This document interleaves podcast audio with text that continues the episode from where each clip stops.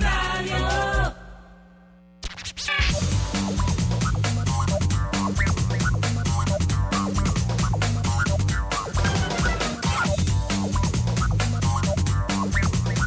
Y muy buenas tardes, amigos oyentes. Sean todos bienvenidos a este su programa favorito de las tardes, Pauta en Radio. Feliz inicio de semana. Hoy es lunes 19 de febrero de 2024. Son las 5 de la tarde y vamos a dar inicio a la hora refrescante, a la hora cristalina. Refresca tu día con nuestra nueva cristalina con gas mineralizada de 1.5 litros en presentación retornable mantiene las burbujas intactas, listas para refrescarte en cualquier momento. El sifón de cristalina asegura que cada gota siga siendo tan burbujeante como la primera. Bueno, quiero que sepan que Bocas del Toro es territorio cristalina. Buenas tardes, Lucho Barrios. buenas tardes, buenas tardes. ¿Cómo están todos ustedes? Bienvenidos. Digo, bienvenidos no. Gusto saludarlos. Roberto Antonio Díaz en los controles de Omega Estéreo. Buenas tardes, no sé, escucho como con la voz así, como que me acabo de levantar, una cosa así. No, pero no es la mía, mi amor, no es la mía. No, yo tampoco, yo tengo, yo, yo acabo de llegar, que es otra cosa. Entonces, es voz de cansancio. Puede ser, puede ser, pero es voz de estrés de no tener internet ah, en la casa. Esa es peor. Bueno, ya lo tenemos, ya se resolvió. Yo soy Diana Martans y todos juntos aquí le damos la bienvenida a Pauta en Radio en esta nueva semana que inicia hoy. Bueno, eh, quiero adelantarles que hoy tenemos una súper entrevista con nuestra querida Marta Luna. Ella es abogada tributaria de la firma ACE Lawyers. Y bueno, la hemos invitado hoy a Pauta en Radio porque este es un tema que creo que todos deberíamos estar informados y entender de qué se trata la tributación voluntaria. Así que hay una serie de preguntas que le vamos a hacer a Marta Luna a partir de las 5 y 10 de la tarde para que nos explique, entre otras cosas, qué beneficios tiene para un emprendedor o una persona natural la tributación voluntaria. Así que para que sepan que hoy va a acompañarnos Marta Luna a partir de las 5 y 10 de la tarde. Mientras tanto, hay noticias, Lucio, noticias que nunca compartimos en el grupo de Pauta en Radio pero que están accesibles en la mejor cuenta de Instagram para informarse, que es Pauta Corp. Sí, correcto. Yo estaba leyendo un par, par que me llamaban la atención hoy en la en la en la mañana. Bueno, ya lo que eh, esta, esta, y hoy tenemos a Marta Luna, precisamente recordé, eh, como tenemos a Marta Luna acá, eh, sobre la designación de Flor Ceballos como fiscal de defraudación por parte de la Dirección General de Ingresos. Esto continúa generando reacciones. Eh, el defensor del pueblo, Eduardo Leblanc, recuerden que en la Defensoría del Pueblo ellos no tienen, ellos no son vinculantes.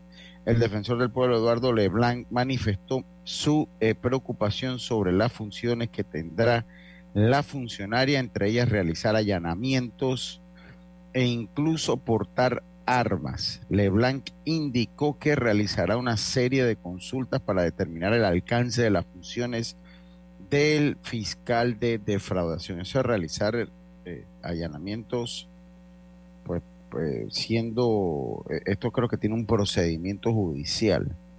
Por su parte, el abogado Ernesto Cedeño adelantó que presentará una serie de recursos en la Corte Suprema de Justicia contra la resolución de la DGI que estableció las funciones de Ceballos. E, en cambio, el director de la DGI, Publio de Gracia, señaló que comprende la preocupación de, los, de algunos sectores, pero asegura que todo se realiza para mejorar la gestión de recaudación de impuestos. Eso puede ser cierto, don Publio, pero eh, todo tiene una forma y un orden, ¿no? Entonces, esto de que pueda aportar armas, que pueda realizar allanamientos, me parece que es una competencia directa al Ministerio Público. O sea, a, mi poco entender, de, sin ser abogado ni nada que se le parezca, pero cuando a mí me hablan de allanamientos, automáticamente yo pienso en el Ministerio Público. Y creo que son los que son, lo, que, lo, creo que es el estamento del Estado que a través de su, que, que, le corresponde realizar cualquier diligencia que tenga que ver con allanamiento. Eso nosotros no se lo puede dar al director de una institución, ojo, Estoy hablando nada más por lo que leo en, en Pauta Corte. No le puede dar el poder al director de X institución, de X dirección, a que nombre un funcionario con el poder de hacerle un allanamiento. Imagínese. y de, de hecho, el Ernesto Cedeño ayer tuiteó diciendo que iba a presentar cinco demandas eh, contenciosas ante la sala tercera en contra de un par de artículos de las resoluciones de la DGI que permiten arrestos y demás en los trámites fiscales. Eh, y bueno, ya hoy volvió a decir que ya presentó las demandas. Así que sí, definitivamente que es un tema vinculado. No sé si Marta Luna eh, quisiera hablar de eso, ya veremos. Eh, pero bueno, tenemos ya nuestra agenda con ella de contenido. Sí, sí, pues sí, pues sí. Oye, lo otra cosa, les tengo buena noticia a los que tienen ganas de formar filas. Ya las, las calcomanías de diciembre ya están disponibles en el municipio.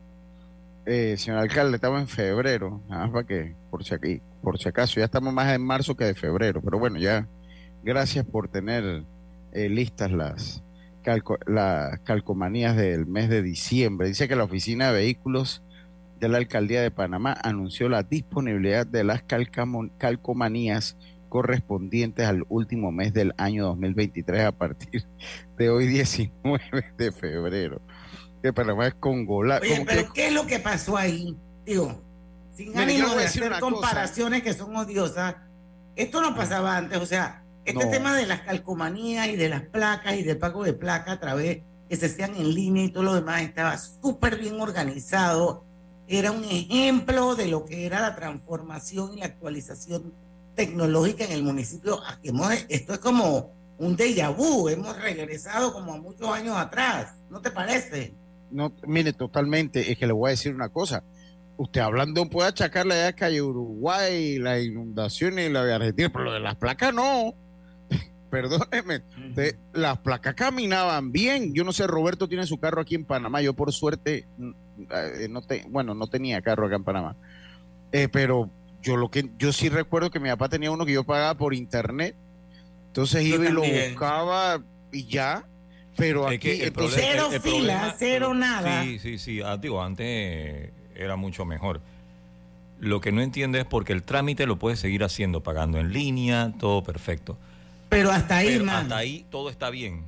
El punto es cuando llegas allá. Ahora, analiza. Antes era la placa y los stickers.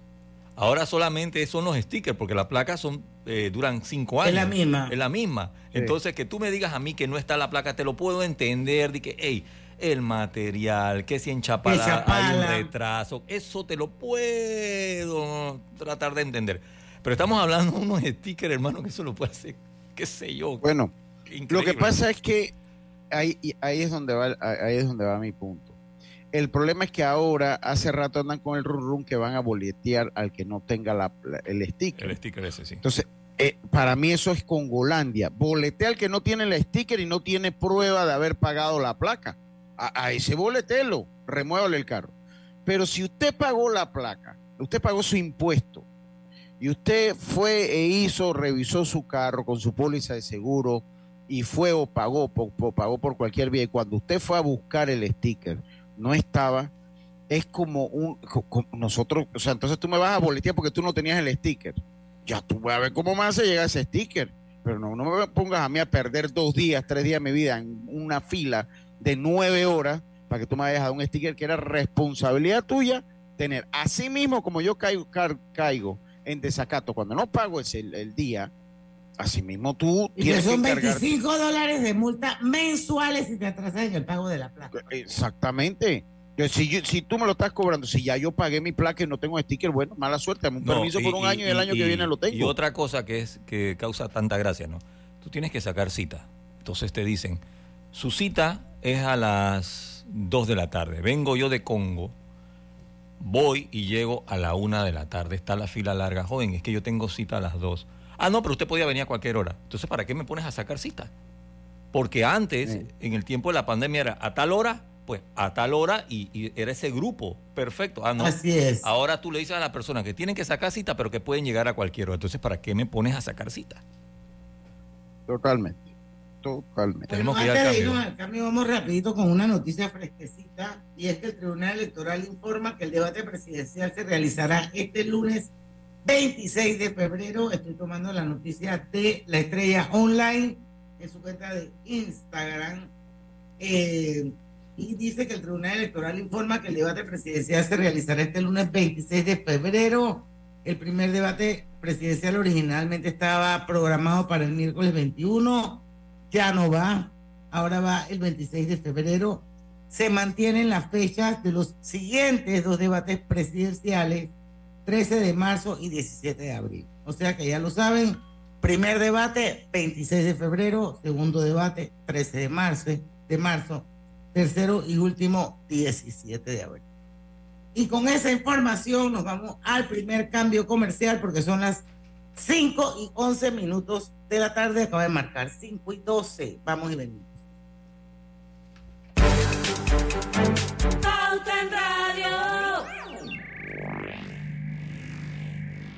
Si te pasaste todo enero siendo tu versión más activa y saludable, es hora de darte un gusto. Con la promo de comida italiana de Banco General, podrás degustar todas las variedades de pizza y pasta que quieras en distintos restaurantes todos los martes de febrero. Descubre más en www.bgeneral.com. La vida tiene su forma de sorprendernos, como cuando te encuentras en un tranque pesado y lo que parece tiempo perdido es todo menos eso.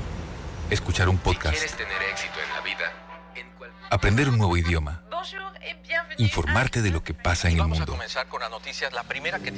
Porque en los imprevistos también encontramos cosas maravillosas que nos hacen ver hacia adelante y decir, IS a la vida.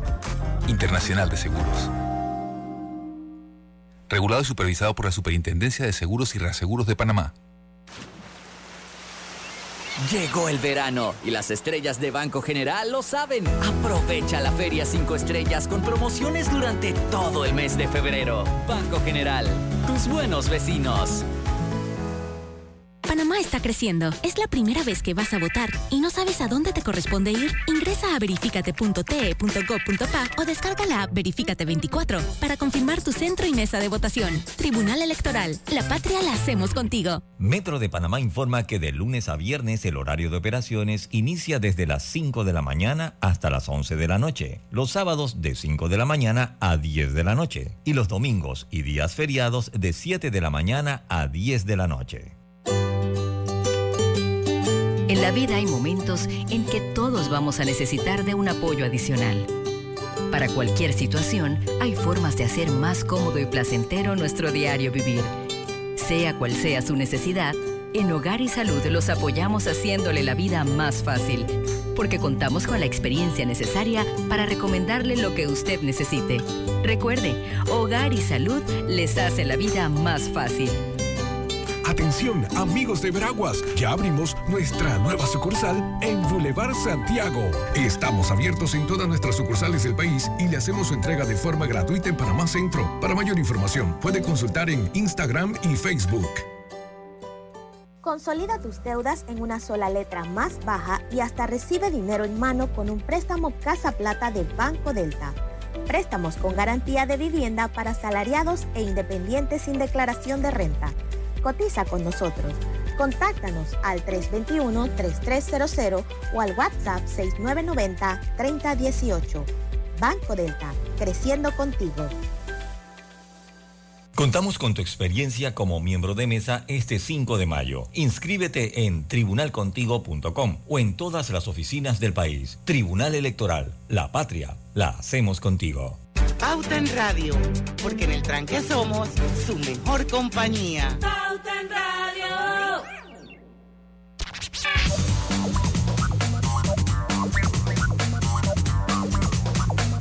Y estamos de vuelta con más acá en Pauta en Radio. Les recuerdo a todos ustedes que ahora Chevrolet es Grupo Q, garantizando el compromiso en el servicio, ofreciendo respaldo e innovación. Grupo Q más de 70 años creciendo por Panamá.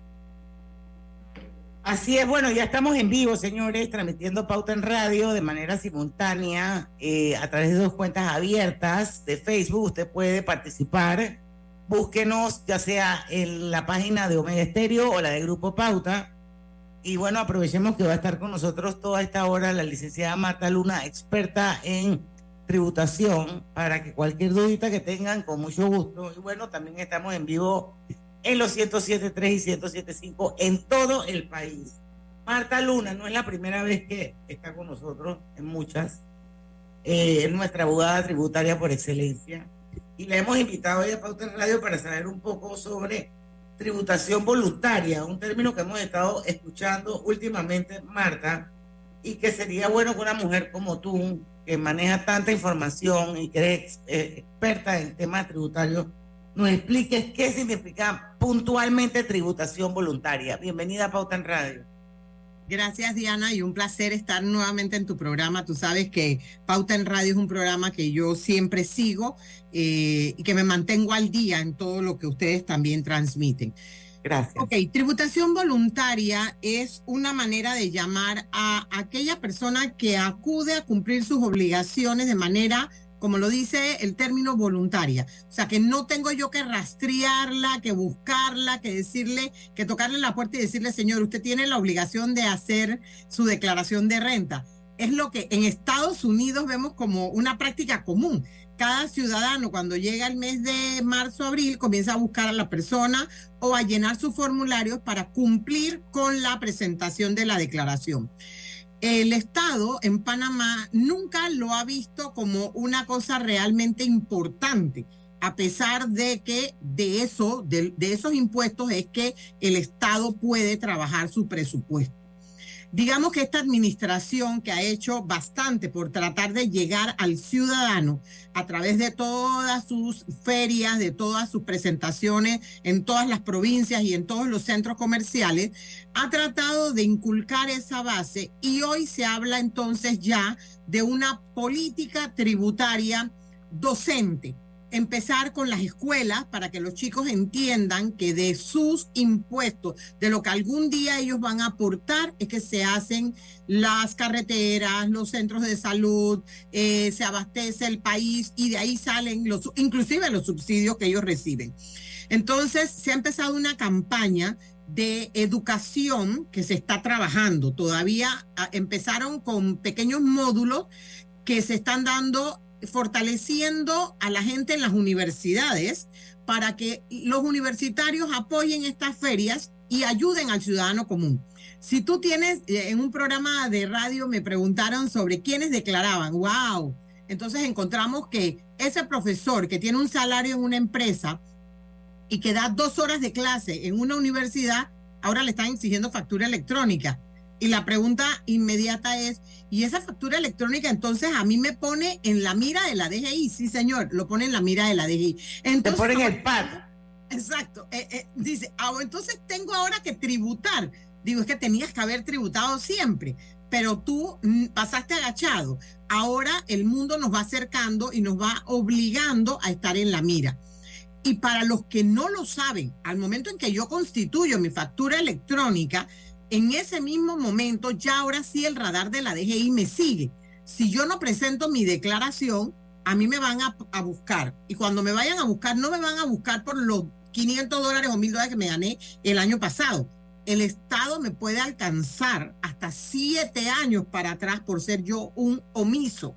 Mientras que si yo comienzo a tributar, yo a partir de la fecha voy a ser un ciudadano declarante y el Estado solo me puede investigar los últimos tres años, a no ser que haya una denuncia de defraudación fiscal, que ya sí es muy puntual, muy específica y que puede llevar a una investigación hasta de 10 años. Marta, yo, yo te voy a interrumpir porque yo quiero aclarar dos términos que a mí me parece que son importantes. Uno, ¿quiénes tributan? Porque a veces tú, digo, tú tienes la obligación de declarar. Todos la tenemos. Pero no necesariamente todos tributamos. Es lo que yo entiendo. O sea, hay un tope para los que tienen, los que no, los que deben presentar su declaración de renta, pero no pagan impuestos porque hay un tope. Esos no tributan.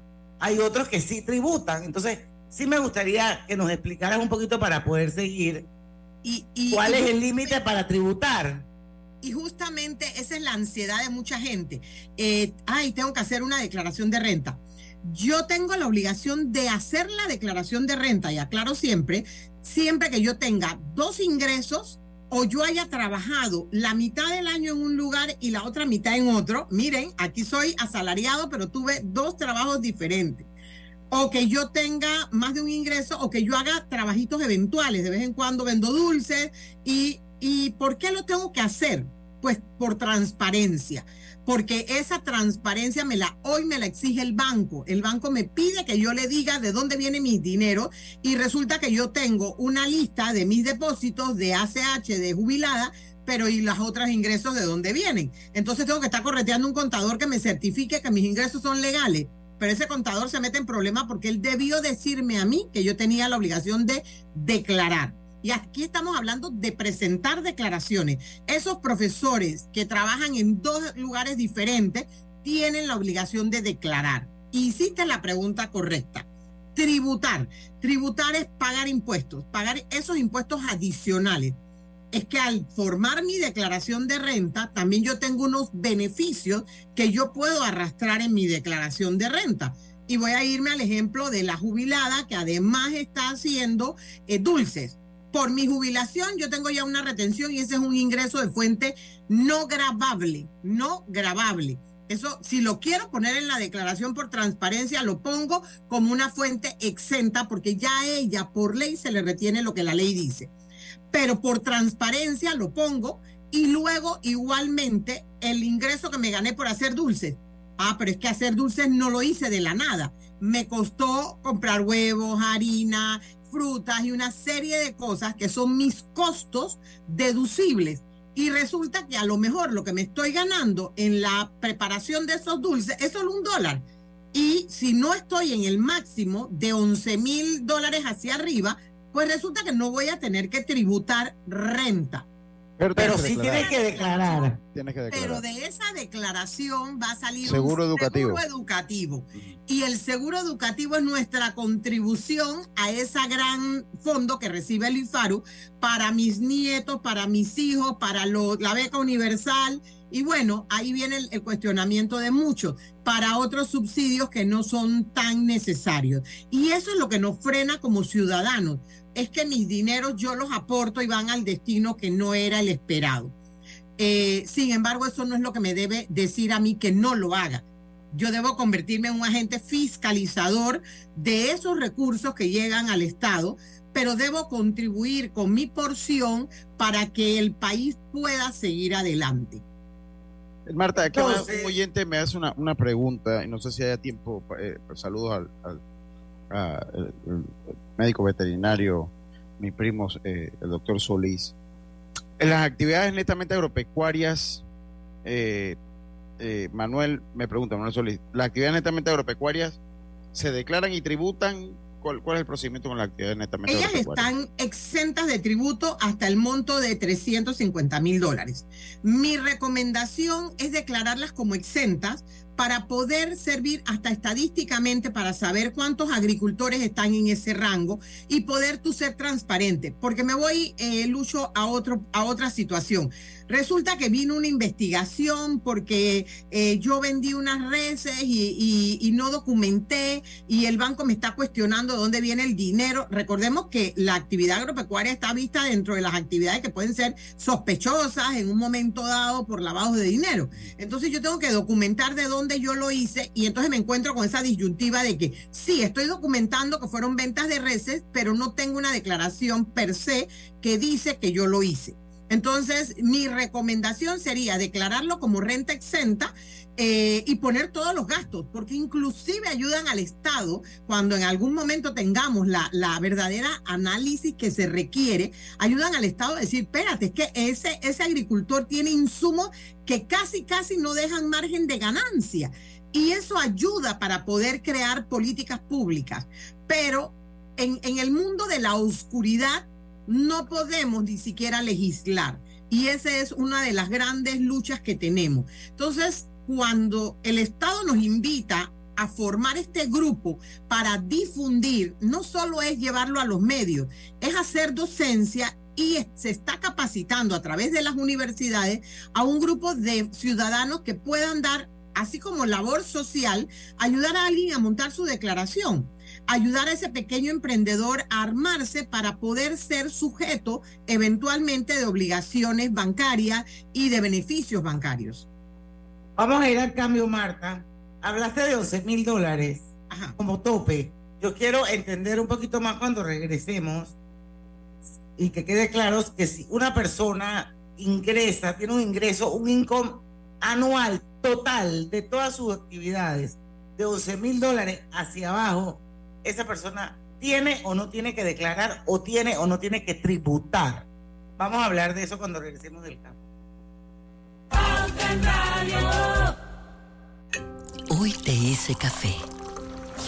Le di una ducha caliente a Jimena. Fregué los platos de Andrés. Regué las matas, las cosechas, los bosques. Lavé la ropa de Cristina. Refresqué a Victoria y a Firulais también. Estoy en todo lo que te imaginas y en lo que no te imaginas también. Como nuestra agua, solo hay una. Cuidémosla. Canal de Panamá. Katy, hola, ¿cómo estás? Natalia, amiga, qué sorpresa. ¿Y eso que estás en Panamá? ¿Cómo así si no me he ido? Pero siempre veo tus fotos con los niños y tu esposo en un apartamento espectacular de otro país. En el sauna, en el jacuzzi. ¿Dónde es para visitarte? ¿Miami? ¿Dubai? Ay, amiga, eso es aquí. Y no hay nada que envidiarle a ningún Dubai. Tu nuevo hogar en Riviera del Golf va a estar fuera de este mundo. Un proyecto en Coco del Mar con la más alta calidad y acabados superiores, de 183 a 250 metros cuadrados. Cuenta con área social, sala de reuniones, jacuzzi, sauna, área de juegos y más. Llámanos al 304-9800. Riviera del Golf, un proyecto Provivienda. Nuestro planeta necesita acciones puntuales hoy más que nunca. Por eso, en Hutchinson Port trabajamos para reducir nuestras emisiones de gases de efecto invernadero por medio de la utilización de energías más limpias en nuestras operaciones. Mediante estas y otras iniciativas, en Hutchinson Ports protegemos el medio ambiente. La vida está llena de cambios. Estoy tan orgullosa por tu graduación. Sus primeros pasos. Pero sin duda, el cambio más importante es verlos por primera vez. En Hospital Paitilla estamos listos para traer al mundo a una nueva generación en nuestra recién remodelada ala de maternidad. Hospital Paitilla. Cambiamos para ver nacer el cambio más importante de tu vida. ¿Sabías que recargar tu tarjeta en horas de menor demanda puede hacer tu viaje más agradable? Elige recargar en horario de menor congestión y disfruta de un viaje tranquilo. La vida tiene su forma de sorprendernos, como cuando te encuentras en un tranque pesado y lo que parece tiempo perdido es todo menos eso. Escuchar un podcast. ¿Quieres tener éxito en la vida? Aprender un nuevo idioma. Informarte de lo que pasa en el mundo. Vamos a comenzar con las noticias, la primera que tiene que ver con... Porque en los imprevistos también encontramos cosas maravillosas que nos hacen ver hacia adelante y decir, IS a la vida. Internacional de Seguros. Regulado y supervisado por la Superintendencia de Seguros y Reaseguros de Panamá. ¿Fuiste miembro de mesa en elecciones anteriores? Necesitamos tu experiencia. Inscríbete en tribunalcontigo.com o en todas las oficinas del país. Tribunal Electoral. La patria la hacemos contigo.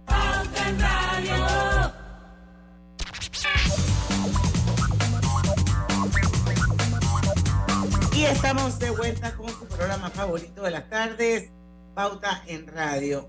Bueno, vengo con unas, eh, unas mencioncitas y es que la Fundación Oír es Vivir le invita el jueves 29 de febrero a las 10 de la mañana al evento conversatorio sobre la ley de tamizaje auditivo en Panamá para conocer sus beneficios y alcance, presentado por la doctora Amarilis Meléndez, otorrinolaringóloga. El evento es gratuito y se ofrecerá en el auditorio de la Universidad del Istmo, en la avenida Justo Arosemena. Para más información,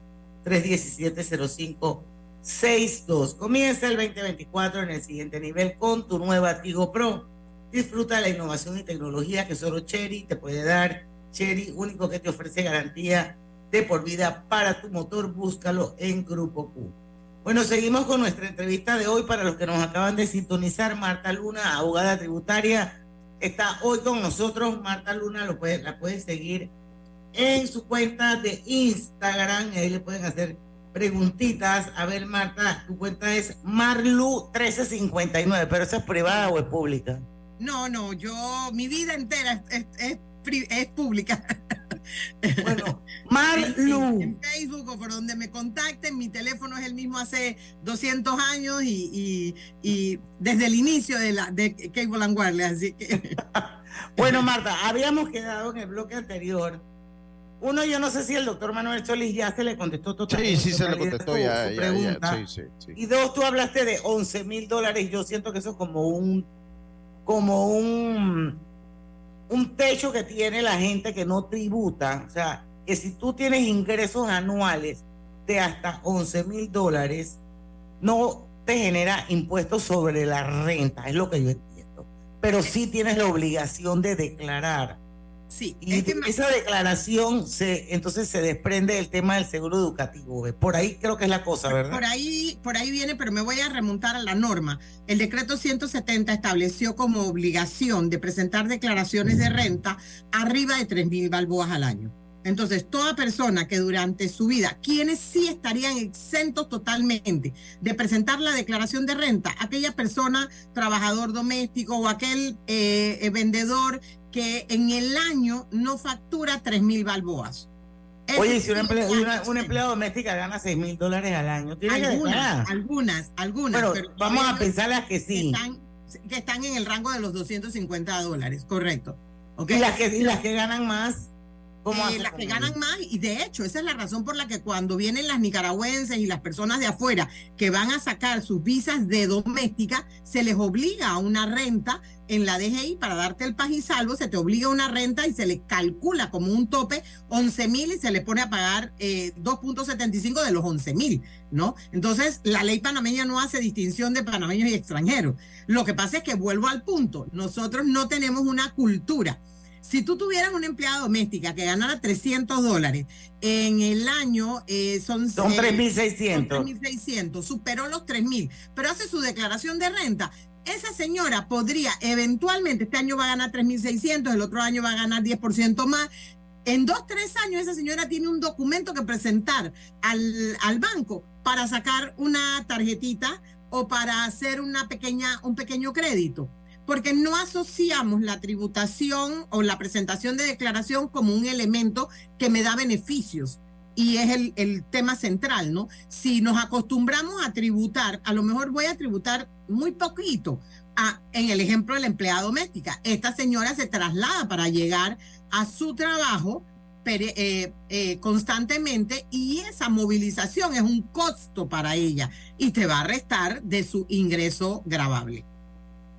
Aquí tengo una pregunta de Marco Antonio Rodríguez Pérez a través de nuestra cuenta de Facebook. Gracias, Karina. Dice así, soy enfermero instructor de primeros auxilios. Soy jubilado. Es mi única entrada. Pero si decido dar clases de primeros auxilios este año 2024, ¿cuál es el mínimo anual para declarar pero no tributar? Yo creo que tiene que tributar. Ok, eh, eh, volvemos al punto. El mínimo anual para no tributar sería 3 mil balboas. Si él superara los 3 mil y llegara a 11, pagaría el seguro educativo porque el ingreso que tiene como jubilado no se suma al otro ingreso que él tiene, pero estaría obligado a hacer la declaración de renta y presentarla al, al Estado. Ya sabes, Marco Antonio, pues si decides dar esa, esa, ese, esa clase, ese, eso clase de primeros auxilios, si ganas de 3 mil dólares para arriba, tienes que declarar y pagar seguro educativo, pero acuérdate que también puedes meter gas. Sí. Eso se deduce. Sí. Me preguntabas en, el intermedio si esto es para las personas naturales y las jurídicas. En realidad, cuando se habla de término de tributación voluntaria, como les dije, es el acudir yo voluntariamente ante el fisco y decirle, señores, yo me quiero regularizar. Yo quiero comenzar a cumplir mis obligaciones para evitar que me puedan agarrar y decir, usted está omiso y me puedan alcanzar siete años hacia atrás. Y lo peor es que cuando el Estado me cae, como no cumplí voluntariamente, el Estado me puede hacer el alcance sobre mis ingresos sin necesidad de restarme gastos. porque ya es una cosa que el Estado determinó y que tú no cumpliste con tu obligación. Entonces estamos haciendo docencia para que la gente entienda que hay un compromiso voluntario. Eh, puede ser persona natural o jurídica, pueden haber compañías jurídicas, eh, generalmente las ven mucho en el rubro de eh, las personas que arriendan, desconocen su obligación y que tienen el arrendamiento en sociedades anónimas, porque la casa la compraron con una sociedad anónima, y desconocen que ese arrendamiento tiene una obligación de tributar. Y entonces eh, ahora me están pidiendo los abogados que diga mis registros contables y que yo haga serie, una serie de cosas y yo me encuentro perdida. Pues tengo que cumplir con la obligación de presentar mi declaración de arrendamiento con sus consecuentes gastos de administración, mantenimiento y cualquier gasto incurrido para lograr ese arrendamiento, la comisión del bienes raíces, todo lo que me involucra, la publicación que hice en el periódico, todo. Entonces, esta es la situación de uno eh, como tributante. Mi cámara está molestando. Y, Oye, tengo una, pregunta más. Perdón, Lucho. No, yo, yo, yo es porque cuando usted hace la factura electrónica, y, lo digo porque como eso ahora mucha gente eh, está comenzando a, utilizar el sistema, ahí te pregunta una serie de datos, desde exportación, tú llegas a la parte del ITBMS, entonces yo siento que hay desconocimiento de repente a las personas Exacto. del ITBMS, porque ahí te lo preguntan, ¿no? Entonces de repente tú, si tú eres una persona natural, tú cometes, bueno, cometerías el error si tú, tú no pagas y pones pagas ITBMS. Entonces es bueno que la gente sepa que eso le va a aparecer ahí y cuándo deben poner que sí pagan y cuándo no, para que se lo Sí, porque te da la opción de que si estás exento o si eres retenedor del 50%. Exacto, inclusive. De varias, opciones. Y, y, no solo ITBMS, porque en la factura también te sale es, eh, qué impuesto es, porque hay otros impuestos también que, que no solo el ITMS, ¿no? el turismo, que está el impuesto de los pues, cigarrillos y las bebidas alcohólicas y todo eso. Entonces es bueno, es bueno que la gente lo, lo, lo sepa. Saber en qué momento se cobra, en qué momento se cobra el ITBMS, eh, y eh, gracias por la pregunta esa, porque esa es, la inquietud de mucha gente. Dice que, ay, creé mi factura electrónica y ahora me convierto en tributador de ITBM. No, señor. Usted no se convierte en tributador de ITBM porque haya creado la factura electrónica. Lo que lo convierte en tributador de ITBM es superar la base de los 36 mil dólares en una actividad que es grabable. Porque, por ejemplo, la actividad médica no es grabable con ITBM eh, la actividad escolar no es grabable con ITBM. Entonces ese maestro que da clases especiales fuera de hora no tiene que cobrar ITBM aunque supere los 36 mil dólares.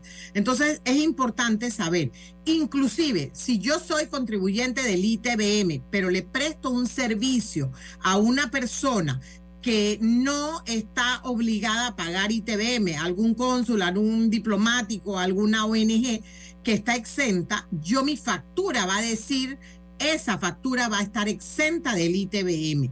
Yo tengo que respaldar mi documentación con las certificaciones que me dé esa persona para que yo pueda cumplir a su vez con el Estado en caso de una investigación. ¿Ok? Entonces, el ser declarante no me lleva al ITBM hasta que yo no supere la base imponible de 36 mil balboas. Al año. Al año, correcto. Y esa es otra. Al año fiscal, de enero a diciembre. Exacto. Y esa es otra pregunta que confunde mucho a la gente. La gente dice, ay, pero es que yo en la mitad del camino superé los 36 mil dólares. No, la ley dice, al año siguiente, cerrado el periodo fiscal, yo determiné que yo me pasé los 36 mil de ingresos, entonces yo al año siguiente ya comienzo a facturarlo hasta que ocurra un escenario siguiente que diga que no lo alcancé. Entonces es un sub y baja, ¿no? Porque para los eventuales y los independientes que no siempre van a seguir en la actividad, va a tener que estar mirando y monitoreando esa información siempre, ¿no? Bueno, la verdad es que es súper interesante, Lucho. No sé si quieres hacer alguna pregunta porque ya son las 5 y 40 y tenemos que hacer un cambio comercial. yo, yo, yo eh, el proceso, porque eh, el proceso para que las personas se adscriban, es la palabra, al sistema de, facturación electrónica, porque eso también sé que ha causado mucha, tengo ahorita en la familia. ya es obligación. Ya, ya por eso, como ya es obligación, pues también para que, para que la gente sepa más o menos cómo es el procedimiento ese. Sí, Primero que nada, Eso- eso- cuando regresemos, Después, después que venimos de la pausa.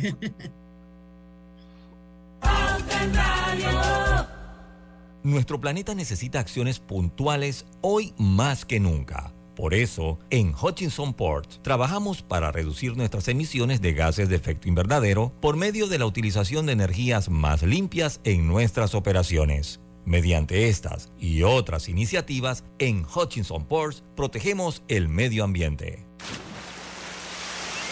Llegó el verano y las estrellas de Banco General lo saben. Aprovecha la Feria 5 Estrellas con promociones durante todo el mes de febrero. Banco General, tus buenos vecinos. El agua transporta, gotea, cura, limpia, enciende y apaga. Como nuestra agua, solo hay una. Cuidémosla. Canal de Panamá. La vida está llena de cambios. Estoy tan orgullosa por tu graduación.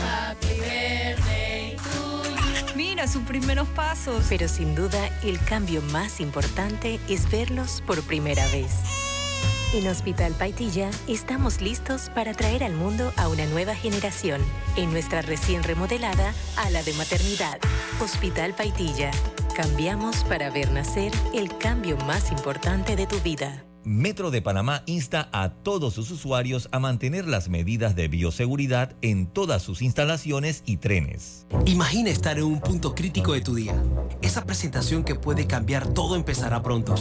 ¿Estás listo para arrancar? Y, como te decía, ¿estás listo para arrancar y que te den esa... Ahora sí, que te den ese ascenso que tanto esperabas. Que la sed no te detenga. Prueba la nueva cristalina con gas retornable. Con su sistema de sifón, guarda las burbujas por más tiempo. Afíliate a domicilio vía WhatsApp al 6948-1820. Cristalina con gas, el secreto mejor guardado. Si te fascina la comida italiana, tus tarjetas Visa y Mastercard de Banco General te tienen una gran sorpresa. Descubre todas las variedades de pizza y pasta que podrás degustar en distintos restaurantes todos los martes de febrero en www.bgeneral.com. Pauta en Radio, porque en el tranque somos su mejor compañía. Pauta en Radio.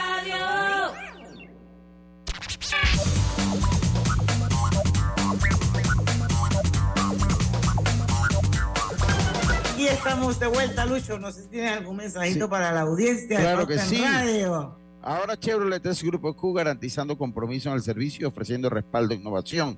Grupo Q, más de 70 años creciendo por Panamá.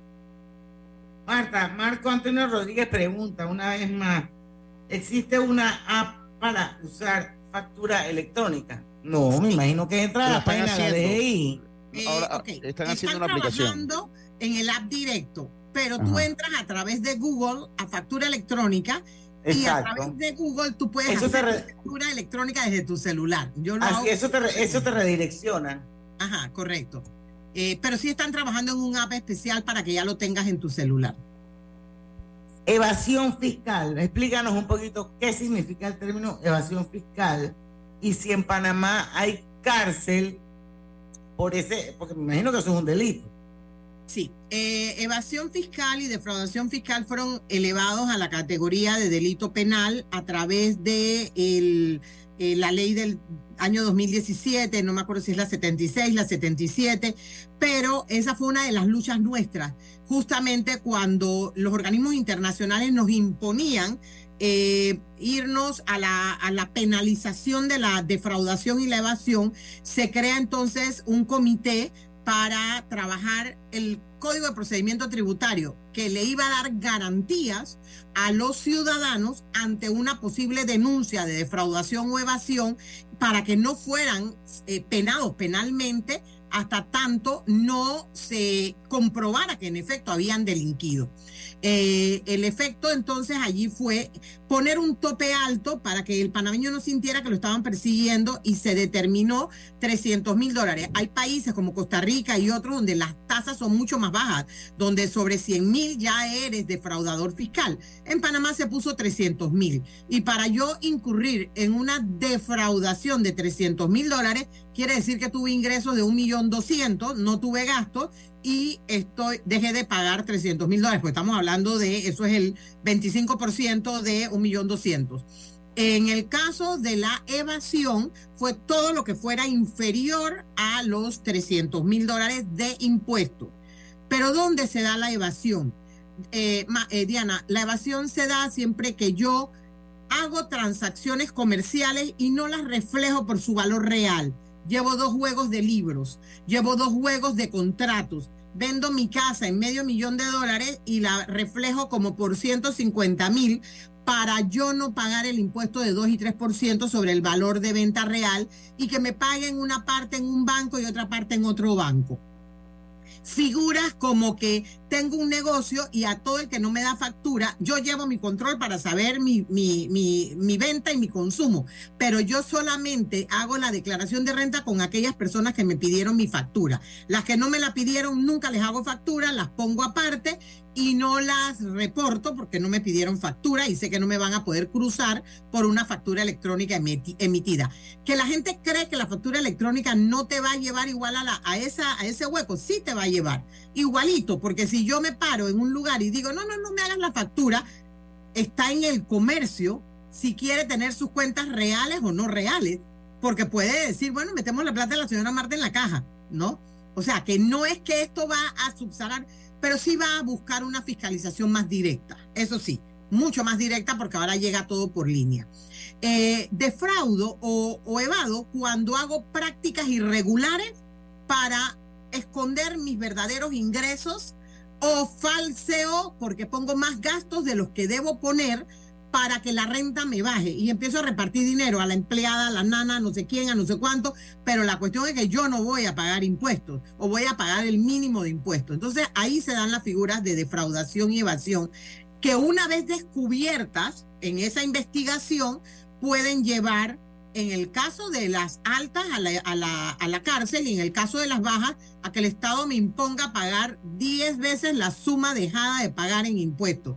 Imagínate, si yo dejé pagar dos mil dólares, tenía que pagar 20 mil dólares de castigo y el Estado tiene prioridad sobre muchas cosas y me va a secuestrar para cobrarse sus impuestos, ¿no? ¿Y qué tan eficiente es el Estado en ese tema de fiscalización eh, de tributo? Yo porque a mí me parece que ellos andan manga por hombro, porque yo oigo a la gente que se queja de que le llegan estados de cuenta de empresas que cerraron hace 20 años y que le están cobrando tasa única de empresas que cerraron hace 20 años y entonces yo no sé si ellos tienen una, una base de datos y ¡pum! bombardean así sin depurar, o sea, no tengo ni la menor idea cómo funciona, habría que preguntarle a nuestro querido público. Obviamente, obviamente sí pasó algo de eso. Eh, de repente ya yo había dejado de recibir eh, correos electrónicos de empresas que fueron disueltas, publicadas y anunciadas en registro público y en los periódicos hace 10 años, y de la noche a la mañana volvieron a la vida jurídica. Y esto sí es importante porque es una de mis luchas. Yo amo eh, el tema tributario y, y, soy asesor las veces que el Estado me necesite, pero critico cuando el Estado no hace caso a lo que uno le dice.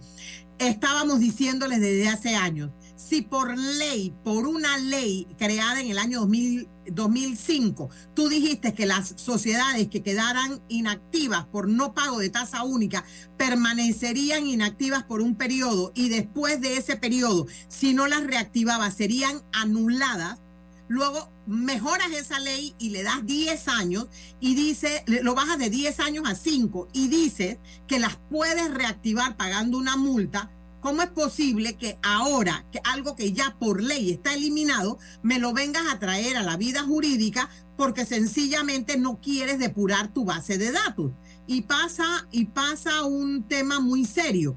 Está pasando con mucha frecuencia que el Estado no atiende el requerimiento de los abogados, de los contadores cuando le piden, ciérrame una sociedad. El Estado tiene como derecho Después de cerrada, cerrada en el registro público, tiene tres años para buscarme. Si en tres años no me prescribe, no puede, no prescribió su propio derecho. Y las que dejo de, de pagar, que sencillamente me di a la quiebra, no la cerré, pues no la puedo cerrar. Ojo, que una cosa lleva a la otra. No puedo cerrarla en el registro público si no pagué las tres tasas únicas. Y no puedo pagar las tres tasas únicas porque me fui a la quiebra. Entonces, ¿cómo que voy a conseguir dinero para entonces ir a cerrarla al registro público? o sea, tengo que pagar mil dólares más quién sabe conseguir otros 500 sí, nada que para cerrarla. Entonces, ¿sabes que Ya yo digo, yo no tengo nada, ser una sociedad de servicios, quédate con ella, haz con ella lo que quieras, anúlamela, haz con ella lo que quieras. Y luego el Estado viene a amenazarme de que me va a caer. ¿En qué sentido? Si yo no tengo nada. Tú tenías un periodo de tiempo para fiscalizarme tenías un periodo de tiempo para obligarme a pagar si yo tenía recursos. Bueno, yo siento que ellos están así como medio fishing para ver quién cae porque han quedado por debajo de lo que le de lo que tienen en el presupuesto del, y, la quizás, Y quizás hay algo de eso, pero tu pregunta era específica. ¿Qué tan fuerte es la fortaleza de investigación? Bueno, yo te puedo decir, Diana, que em, hay un departamento de auditoría y ahora se crea este departamento especializado para investigaciones de casos puntuales, casos que... Y de eso vamos a hablar cuando regresemos el cambio. Sorry que te corte, pero son las 5 y 51. el último y regresamos con la parte final. Obtén asistencia viajera con la Internacional de Seguros para disfrutar tus aventuras al máximo y estar protegido pase lo que pase. Cotiza y compra en www.iseguros.com. Dile is a la vida regulado y supervisado por la Superintendencia de Seguros y Reaseguros de Panamá. Panamá está creciendo. ¿Ya sabes dónde te corresponde votar en la elección general? Confirma tu centro y mesa de votación. Entra a verificate.te.gov.pa o descarga la app Verificate 24. Tribunal Electoral. La patria la hacemos contigo. Consolida tus deudas en una sola letra más baja y hasta recibe dinero en mano con un préstamo Casa Plata de Banco Delta. Préstamos con garantía de vivienda para salariados e independientes sin declaración de renta. Cotiza con nosotros. Contáctanos al 321-3300 o al WhatsApp 6990-3018. Banco Delta, creciendo contigo. En la Casa del Software integramos el pasado y el futuro de su empresa. Somos expertos en hacer que distintos programas y bases de datos se puedan hablar entre sí, consolidando sus sistemas de información. En la Casa del Software integramos el pasado y el futuro hoy. Para más información puede contactarnos al 201-4000 o en nuestro web www.casadelsoftware.com. ¿Sabías que puedes pagar tu pasaje del metro desde tu iPhone Apple Watch?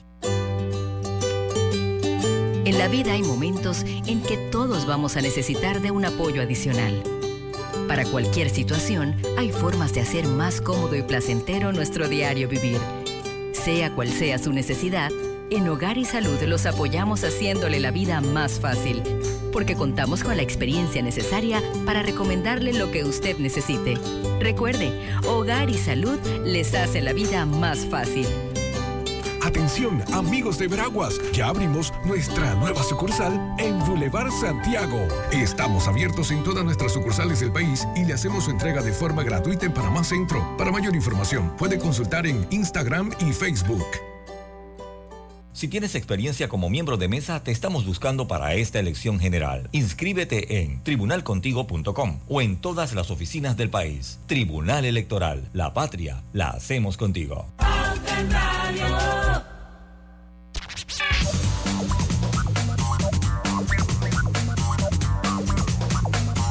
Bueno, parte final, chuleta, el programa está demasiado bueno, la gente está preguntando y no se va a poder y bueno, yo lo único que les voy a decir, comienza el 2024 en el siguiente nivel con tu nueva Tigo Pro. Disfruta la innovación y tecnología que solo Cherry te puede dar. Cherry, único que te ofrece garantía de por vida para tu motor. Búscalo en tu Oye, Diana, Luna. rapidito nada más. Mire, como no nos va a dar el tiempo, si usted es un asalariado y paga impuestos sobre la renta, busca asesoría de su contador. Marta, ¿un asalariado puede hacer declaración de renta? Claro que sí. Eh, claro y eso nadie lo sabe. Para mí esto ha sido una sorpresa y lo digo. Se crea en el sistema eh, como asalariado y pone a sí mismo que es asalariado para que el sistema no le genere el ITBM y eh, comienza a recolectar sus facturas de gastos médicos, gastos escolares, fondos de ahorro de jubilación, progreso, Profuturo, o a CIACAP o alguna institución donde ahorre, eh, y crea sus, eh, lo que pagas en seguro de hospitalización, que a veces son sumas muy altas. los intereses de tu casa, ¿verdad? Los intereses de su casa, que no sean intereses preferenciales, y con esto él arma su declaración y se produce automáticamente un crédito tributario. Ese crédito fiscal él lo puede acumular hasta cinco años o puede solicitarlo anualmente para que el Estado se lo devuelva. Yo recomiendo que se haga anual. ¿Por qué? Porque el Estado cuando tiene que pagar cantidades pequeñas, las paga más rápido que Es cuando más tiene ágil. que pagar Ajá. cantidades Y más una pregunta, y si quieres que te lo, te lo, te lo acrediten, o sea, que se, se convierta en un crédito fiscal, eso se lo mandan a tu patrono para que tu patrono lo deduzca. No, del- del- No es tuyo, eso es personal. Lamentablemente. Pero, pero ¿a dónde lo aplicas? ¿En qué momento? Ok, sí hubo un periodo, sí hubo un periodo antes del año pasado que se crea la planilla 03, eh, 2021 más o menos, que nace la obligación de la planilla 03 mensual, donde los patronos podían arrastrar ese crédito y devolvértelo en el mes de agosto y recuperarlo el patrono a través de lo que le pagaría de renta de los demás empleados que no hacen la declaración al Seguro Social. Pero eh, al modificar la planilla 03 de la DGI, esta, esto no se arrastró, porque ahora la planilla ya no es anual, sino mensual. Y esto ha provocado que aquellas personas que estaban habituadas a ese proceso ya no lo pueden hacer. Sin embargo, eh, algunas empresas sí pueden es reconocértelo o prever para que en el último pago eh, hacer un ajuste de los rubros que son seguros. El tema es que las planillas 03 se cierran en el mes de febrero, marzo y a veces las instituciones privadas no están listas con las cartas para que puedas en esa última planilla el empleador aplicártelo. Bueno, esto es material para un programa entero, porque esto está como medio enredado. Yo, yo por lo menos no entiendo bien. Pero yo creo que ahora aquí lo importante y lo rescatable, porque nada más que nos quedan tres minutos, eh, Marta, es eh, nuevamente hacer como una gran conclusión del tema por el cual te invitamos hoy, que es lo que lo de la tributación voluntaria. O sea, Eh, ¿por qué es importante y cómo nos beneficia tributar de manera voluntaria? Sí. Eh, una invitación a que todo el mundo cumpla con esta obligación que tenemos los ciudadanos, que tenemos más de un ingreso o que tenemos ingresos que ahorita mismo eh, creíamos que no teníamos que pagar. Acudir los independientes, los pequeños emprendedores. ¿Por qué me beneficia? Primero, porque soy sujeto de crédito ante un banco y puedo mostrarle al banco de dónde proviene esa fuente con la que yo pagaría un préstamo. Segundo, porque estoy contribuyendo a mi país voluntariamente con lo que es mi obligación y evitando y cerrando de esa manera la puerta de que el Estado me pueda alcanzar por no cumplir con mis obligaciones tributarias, sobre todo cuando escuchamos que cada día más la administración se va tecnificando para llegar a aquellos que no están cumpliendo sus obligaciones. Señor, usted supera los 3 mil dólares en adelante, tiene la obligación, si es independiente, de declarar. Tributar, que es pagar impuestos, va a depender de mis ingresos menos mis gastos, pero si acudo voluntariamente, yo misma estoy eh, impidiendo que el Estado pueda estar buscando eh, no exigirme un pago que no es el correcto. Bueno, y, y, y bueno, ya tú hablaste un poco sobre eh, los riesgos, de los riesgos que hay si no cumplo voluntariamente con esa tributación, y uno de esos es el famoso alcance que acaba de nombrar. Así que bueno, yo creo, Marta, que hemos cubrido bastante bien todos los temas. Eh, vamos a darle seguimiento, ya no tenemos chance de hablar sobre la nueva figura, que no es tan nueva que digamos, eh, de la fiscal. ¿Fiscal qué se llama? Fiscal de cuentas. De, de la, del fiscal, el fiscal investigador, que ahora tiene poderes de allanamientos y demás. Exacto, y que comentábamos aquí en, en, en el programa que incluso había sido objeto eh, de una serie de recursos que se presentaron contra esa resolución de la DGI.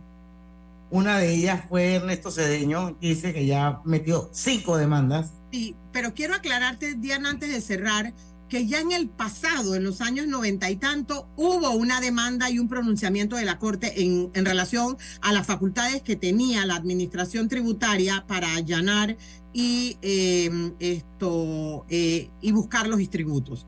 O Entonces, sea que sí hay jurisprudencia. Sí hay jurisprudencia. Eh, lo que pasa es que, claro, no hoy es tanto que es, haya ocurrido, pero eh, de hecho se hace el, la comparación con aduana que aduana todos sabemos que sí allana buscando los contrabandos y las y las eh, doble marcas y todas estas cosas que, que ocurren. Así que eh, eh, vamos bueno, a eso también es para otro programa, hablar del rol y de la función, porque mucha gente también le da miedo de que, de que no haya como límites, ¿no? Pero bueno, yo creo, yo creo que eso sí, en, en, otra oportunidad lo vamos a hablar, porque hace unas seis de la tarde, Marta. Agradecerte una vez más tu siempre buena disposición eh, de compartir con la audiencia de Pauta en Radio todos los conocimientos sobre la tributación, que de una u otra manera todos pagamos impuestos en este país. Sí. Eh, y bueno, y, y, no hay cultura de tributación en Panamá. Y eso es una labor ah, que cuesta muchos años. Pero bueno, hay que hacerlo. Lucho, ya no podemos decir cuál es el juego de hoy. Panamá Metro, Panamá Este, en el Rock Caru 650. y aquí por Omega Estéreo, porque en el tranque somos su mejor compañía. Hasta mañana. Banismo presentó Pauta en Radio. Metro de Panamá informa que